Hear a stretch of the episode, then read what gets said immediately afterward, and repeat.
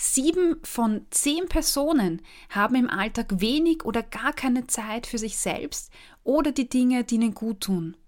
Und wenn das auch auf dich zutrifft, dann ist dir vielleicht das regelmäßige Überessen oder das richtige Vollsein am Abend gar nicht fremd. Viele Menschen sagen, ach, wenn dann der Alltagsstress weniger wird und wenn das nachlässt, dann tue ich was für mich und dann wird alles anders. Und klar, das kannst du machen. Du kannst dich auf das Zuschauerpodium begeben und abwarten, bis alles vorbei ist. Oder du beginnst gleich heute, weil du weißt, dass immer wieder was Neues dazukommt und dass der Stress eigentlich in Wahrheit nicht weniger wird. Und was du selbst am vollsten Tag, am stressigsten Tag der Woche tun kannst, um dir was Gutes zu tun und um die Schokolade in der Naschlade in Frieden ruhen zu lassen, das erfährst du in der heutigen Folge.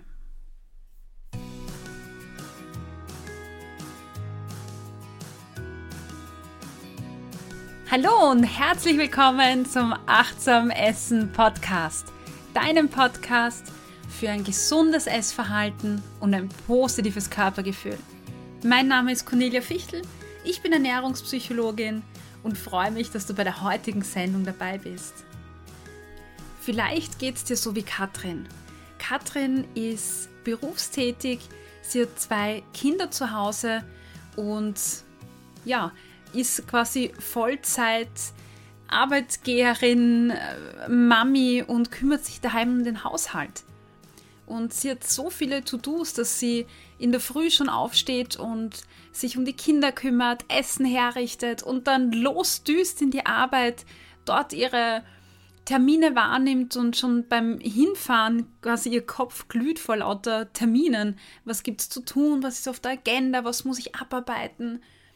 Und ja, dann ist sie im Büro und arbeitet die Dinge ab und dann kommen noch die Kollegen, die sie ja eigentlich total gerne hat. Aber weil sie einfach die ist, die sehr viel Kompetenz hat und schon viel Erfahrung hat in dem Bereich, ist dann auch sie diejenige, die, naja, die Arbeit von den Kollegen auch noch übernehmen darf. Statt der wohlverdienten Mittagspause sieht ihre Mittagspause so aus, dass sie sich ein Weckerl vom Bäcker holt ums Eck, ja, und sich das Weckerl in den Mund ja wirklich schiebt, während sie irgendwelche To-Dos nebenbei noch abarbeitet oder E-Mails versendet.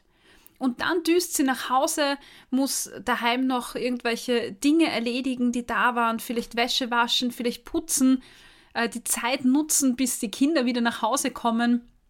Ja, sich dann um die Kinder kümmern und ja, schlussendlich schmeißt sie sich dann am Abend aufs Sofa und genießt ihr Abendessen, genießt ihr Glas Nutella.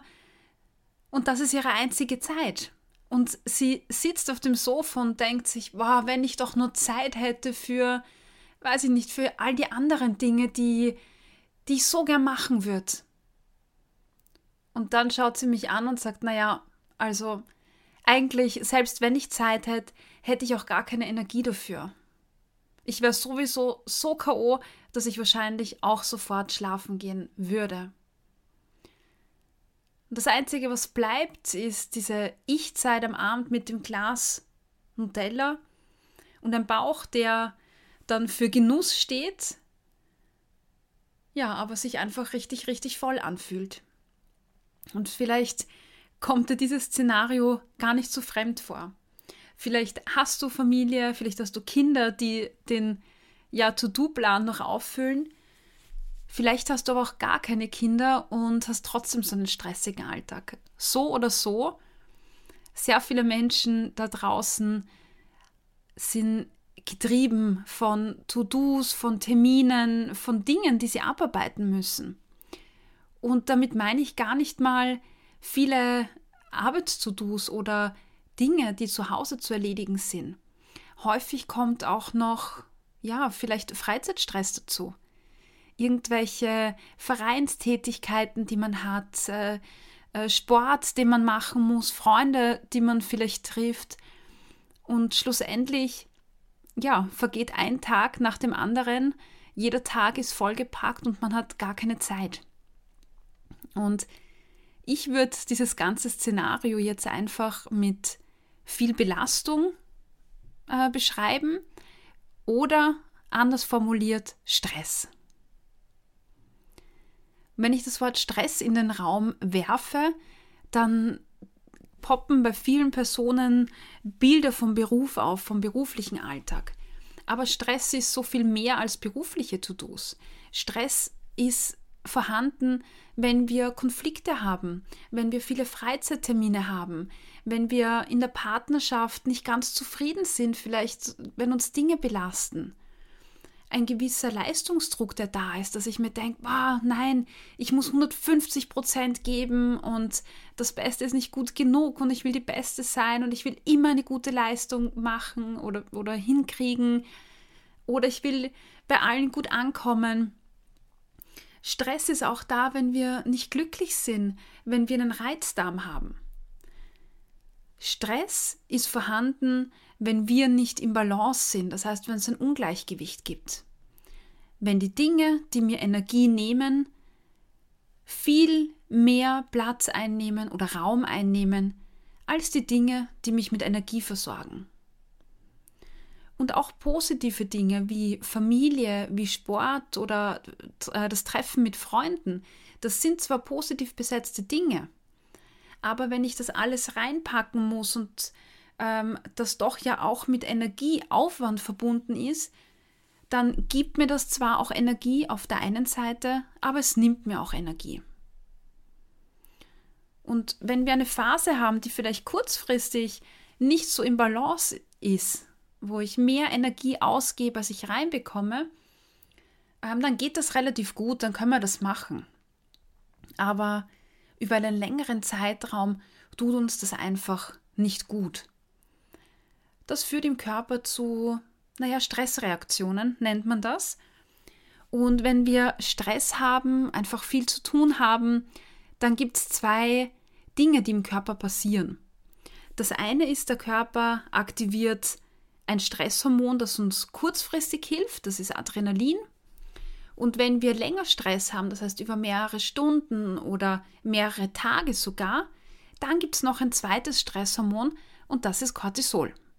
Und diese zwei Hormone sind echt super Mechanismen und tolle Dinge, ähm, die wir von Natur aus, von der Evolution mitbekommen haben.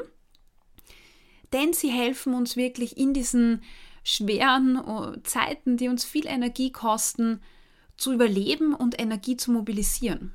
Und das ist richtig, richtig cool. Aber, wie du weißt, es gibt fast nichts in unserem Leben, das nicht zwei Seiten hätte. Und genau so ist es auch bei unseren Stresshormonen. Sie helfen uns extrem, äh, Dinge zu überstehen, aber auf der anderen Seite gibt es einige Mechanismen im Körper, die dann in Gang gestoßen werden. Und diese Mechanismen sind dann dafür verantwortlich, ja, dass wir vielleicht mit einem Glas Nutella vor dem Fernseher landen und uns die Nutella nicht mit dem kleinen Kaffeelöffelchen gönnen, sondern die Nutella mit dem Esslöffel verschlingen und ja, ein Löffel nach dem anderen im Mund landet. In meinem Gespräch mit Katrin habe ich eine Aussage von ihr gehört, die ich sehr häufig höre. Äh, und zwar immer auf meine Frage hin, die lautet, hm, sag mal, wäre es nicht gut, wenn du dir mehr Zeit einplanst, auch für Dinge, die dir Energie geben? Und diese Aussage, diese Antwort lautet, ja, ja, du hast schon recht, das stimmt schon, das wäre gut, aber es geht halt momentan einfach nicht. Ich habe so viel zu tun, das geht nicht. Aber weißt du was? Die Phase vergeht. Und wenn dann der Stress vorbei ist und es leichter wird, dann tue ich was für mich. Dann beginne ich wieder äh, meine Spaziergänge zu machen und Sport zu betreiben und dann suche ich mir ja, Dinge raus, die, die mir gut tun und die ich machen will. Aber weißt du, was das Problem ist bei der Sache? Vielleicht kennst du das auch aus deinem Alltag. Irgendwie hört der Stress nie auf. Wenn ein Projekt zu Ende ist in der Arbeit, das ganz viel Stress mit sich gebracht hatte, ja, dann kommt das nächste. Und dann kommt das nächste und das nächste und dann passiert irgendein Ereignis und es kommt das nächste und schlussendlich rennt man immer, ja, wartend hinterher und wartet und wartet. Ja, und dann sind vielleicht Wochen vergangen, Monate vergangen, Jahre vergangen. Im schlimmsten Fall hat man ein paar Kilo mehr auf den Rippen, ist noch gestresster als vorher und in Wahrheit hat sich nichts verändert. Deshalb sollten wir ja die Dinge angehen, quasi nicht warten, nicht hinterherrennen, bis, bis meine oder deine Zeit kommt, sondern die Dinge aktiv angehen. Und warum das so wichtig für das Essverhalten ist, das möchte ich dir jetzt erklären. Ich habe vorher die zwei Stresshormone Adrenalin und Cortisol erwähnt.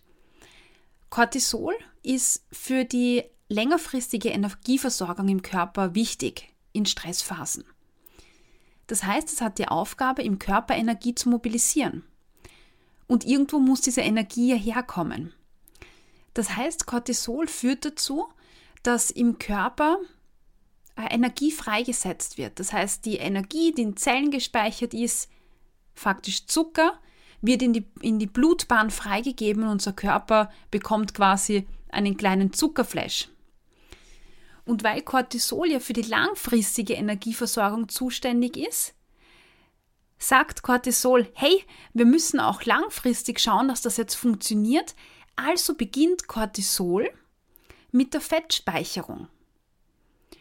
Und nachdem sehr viele ähm, Enzyme, die für die Fettproduktion da zuständig sind, in diesem Zusammenhang im Bauchraum sitzen, wird vor allem äh, Fett im Bauchraum angelagert.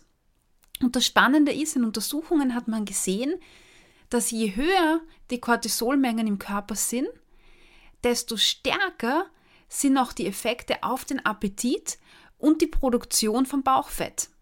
Das heißt, wenn ich ständig hohe Cortisolmengen habe, dann habe ich auch mehr Appetit weil der Zucker, der freigesetzt wird in die äh, Blutbahn, der braucht natürlich Nachschub, weil der Körper will ja nichts hergeben, weil er ja Fett auch speichert.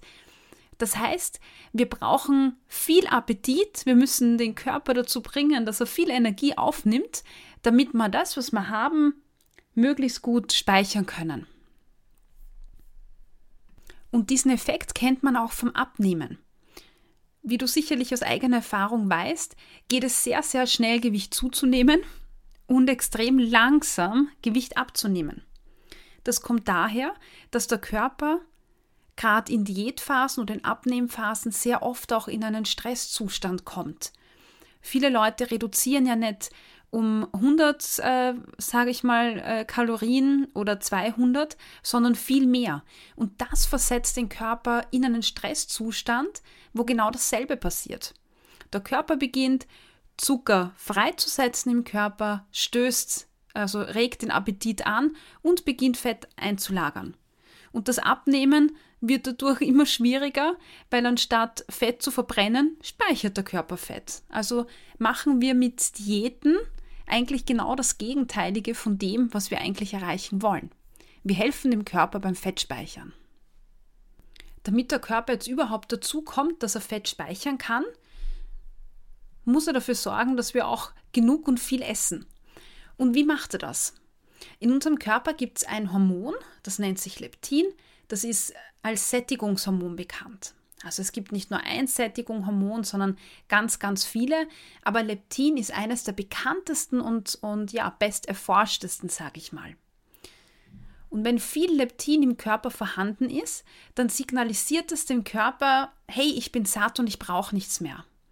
Und damit das nicht passiert, blockiert Cortisol ja, die Empfindlichkeit im Gehirn. Das heißt, auch wenn viel Sättigungshormon vorhanden ist, viel Leptin im Hirn vorhanden ist, signalisiert Cortisol dem Hirn, nein, nein, das stimmt gar nicht, weiter essen, wir sind gar nicht satt.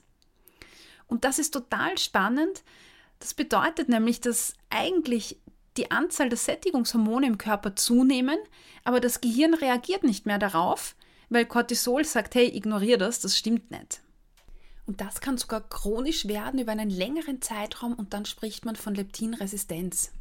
Das findet man hauptsächlich im Zusammenhang in der oder mit der Forschung ja, zur Adipositas, das heißt Fettleibigkeit oder Übergewicht. Und da wird fettleibigen Personen oder übergewichtigen Personen, stark übergewichtigen Personen, wird vorgeworfen, dass sie so viel essen, weil sie sich nicht zusammenreißen können. Aber tatsächlich sprech, spricht die aktuelle Forschung dafür, dass sie einfach keine Sättigung empfinden, weil das Gehirn nicht mehr auf das Sättigungshormon reagiert.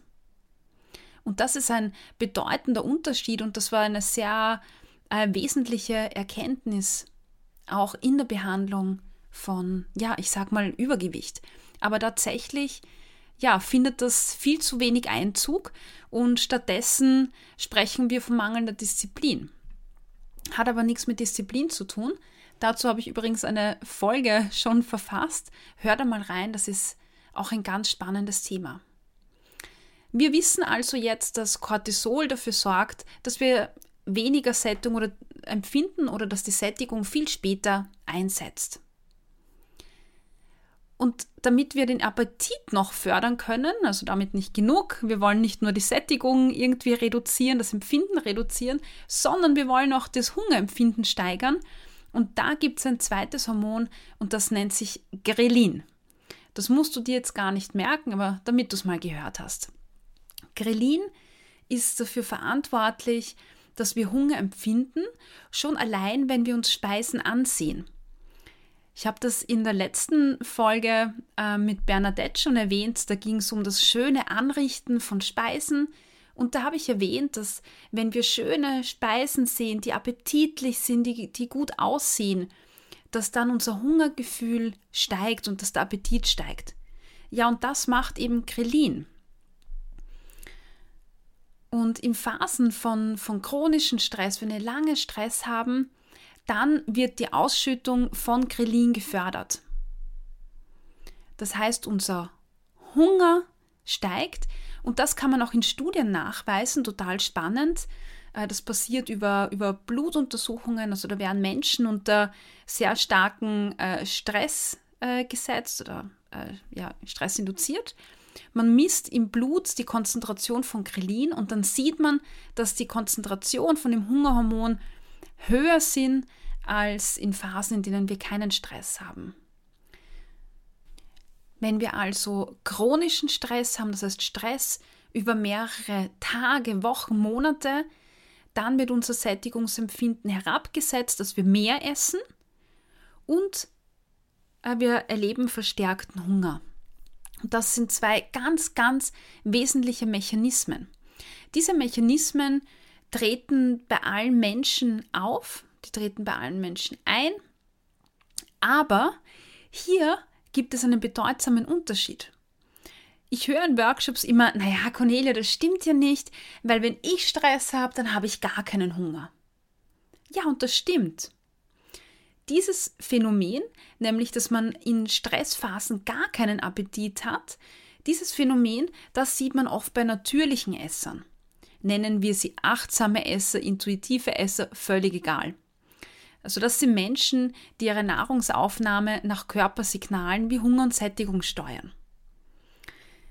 Und dann gibt es noch eine zweite Gruppe an Menschen, die nenne ich jetzt mal gezügelte Esser. Das sind Esser, die ihre Nahrungsaufnahme bewusst kontrollieren oder einschränken, um in Folge weniger zu essen und abzunehmen. Und bei diesen Menschen, bei den gezügelten Essern, die essen unter Nahrungsaufnahme mehr. Und das finde ich total spannend.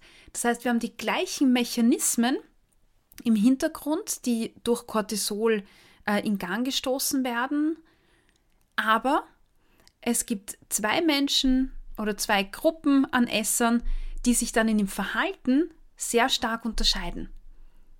Die einen haben weniger Appetit und die anderen deutlich mehr. Total spannend. Und jetzt komme ich zu der Frage, wie kann denn das sein? Also wie passiert denn das? Um mit Stress umzugehen, haben wir verschiedene Bewältigungsmechanismen zur Verfügung. Es gibt zum Beispiel die Problemfokussierte, wo wir sagen, ah, ich eliminiere jetzt einen Stressor, ich streiche äh, Termine von meinem äh, Plan, ich mache mir nicht so viel aus, ich lerne mich abzugrenzen und Nein zu sagen. Ich sage den Kollegen, nee, mach die Arbeit bitte selbst, ich kann das nicht auch noch übernehmen. Ich hole mir eine Haushälterin, die das Putzen übernimmt. Ähm, ich kriege verstärkte Unterstützung von meinem Partner, von meinen Kindern. Also all das, was äh, ja, dafür zuständig ist, die, den Stressauslöser zu reduzieren. Dann gibt es die Strategien, die eher so Vermeidung sind. Das heißt, ich gehe Stress aus dem Weg. Also ich treffe mich vielleicht gar nicht mit Freunden, damit ich da ja kein To-Do bekomme. Ich gehe nicht mehr zu den Vereinstreffen, weil wenn ich hingehe, weiß ich ganz genau, dass die mir wieder irgendeine Aufgabe aufdrängen. Also ich vermeide eher. Ich setze mich gar nicht irgendwelchen gefährlichen Situationen aus. Und dann gibt es emotionsfokussierte Strategien. Bedeutet, dass ich emotionale Strategien im Umgang mit Stress habe. Das sind Menschen, die bei Überforderung oder Belastung ja vielleicht anfangen zu weinen. Ich muss jetzt lachen, weil ich kann mich noch an meine Schulzeit erinnern. Äh, es war in Mathe. Mathe war mein ärgster Stressor oder Stressauslöser. Ähm, und jedes Mal, wenn ich Mathe gelernt habe und Mathe gelernt habe und Mathe gelernt habe, kam irgendwann der Punkt, an dem ich nur noch geweint habe, wo ich einfach überfordert war. Also das ist eine emotionale Strategie. Man weint sich quasi den ganzen Stress raus. Und genauso gibt es auch Menschen, die mit Aggression reagieren. Also die anfangen zum Schreien, wütend zu werden, also ähm, damit mit Ärger und Wut versuchen, ihren Stress auch abzubauen. Ja, und jeder Mensch hat so seine Art, mm, eine Strategie anzuwenden, mit Stress umzugehen. Und natürlich äh, hat man verschiedene Strategien, also sind wir auch Mischformen. Bei gezügelten Essern kann man jetzt aber ein ganz spannendes Phänomen beobachten. Gezügelte Esser reagieren viel stärker auf Stress als natürliche Esser. Stress löst bei ihnen viel negativere Emotionen aus, als das bei anderen der Fall ist. Besonders deutlich oder besonders ähm, stark ist das bei Stressoren, die mit äh, ja, Scham einhergehen oder Versagensängsten. Das heißt, wenn ich mich blamier, wenn mich irgendwie nicht, wenn ich das Gefühl habe, jemand mag mich nicht so gern, wenn ich denke, ich habe einen Fehler gemacht oder ich bin nicht gut genug. Ähm, und allen Emotionen, die so mit äh, ja, Scham, Trauer, Ärger oder Angst verbunden sind. Und alle Dinge, die bei mir einfach Scham oder, oder äh, sowas wie, wie Vermeidung oder sowas auslösen, mit diesen Dingen will ich mich nicht beschäftigen. Da möchte ich eher wegschauen. Das heißt, diese gezügelten Esser, anstatt hinzuschauen und dann nochmal reinzubohren und sich damit zu beschäftigen, warum, warum bin ich jetzt traurig, warum fühle ich mich verletzt, greifen die auf Vermeidungsstrategien und diese emotionsfokussierten Strategien zurück. Und was gäbe es leichteres als Essen? Es gibt eine Klasse an Lebensmitteln, die nennt sich Comfort Foods. Das heißt Lebensmittel, die besonders positive Emotionen ausschütten oder positive Gefühle fördern. Und das sind vor allem hochkalorische Lebensmittel alles, wo jetzt viel Zucker und viel Fett drinnen ist. Und diese Lebensmittel helfen uns, Stressreaktionen zu reduzieren und positive Gefühle auszuschütten. Und da sieht man, dass gezügelte Esser und man könnte jetzt sagen auch emotionale Esser sind. Das heißt, sie reagieren auf Stress mit Essen. Das ist ihr Bewältigungsmechanismus. Als emotionales Essen bezeichnet man äh, jegliche Nahrungsaufnahme, ohne dass jetzt Hunger vorhanden wäre. Das heißt, das Essen ist dabei nur durch Emotionen gesteuert. Und ich fasse das nochmal kurz zusammen. Wenn wir Stress haben, dann erlebt jeder Mensch die gleiche Reaktion im Körper. Da wird Cortisol ausgeschüttet. Cortisol führt zu einer Stärkung äh, des Appetits, des Hungers und zu einer Reduzierung des Sättigungsgefühls. Und äh, wir teilen Esser in zwei Gruppen ein. Das eine sind die natürlichen, die intuitiven, die achtsamen Esser.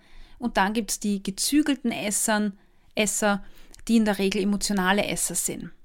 Das heißt, da wird das Essen, die Nahrungsaufnahme nicht durch Körpersignale gesteuert, sondern stark äh, eingeschränkt, bewusst kontrolliert und unterliegt auch starken ja, Emotionen.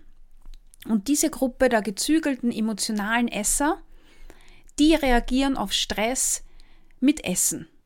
Die essen Comfort Foods, um sich zu beruhigen, um sich zu entspannen, um sich besser zu fühlen. Und das sind eben ja, die Nutella-Gläser, die dann am Abend verschlungen werden. Das heißt, beide Gruppen haben effiziente Strategien, um mit Stress umzugehen. Die gezügelten und emotionalen Esser benutzen aber eher das Essen dazu und das wirkt sich langfristig natürlich nicht so gut aus, weil das ist natürlich die Gruppe, die dann auch zunimmt.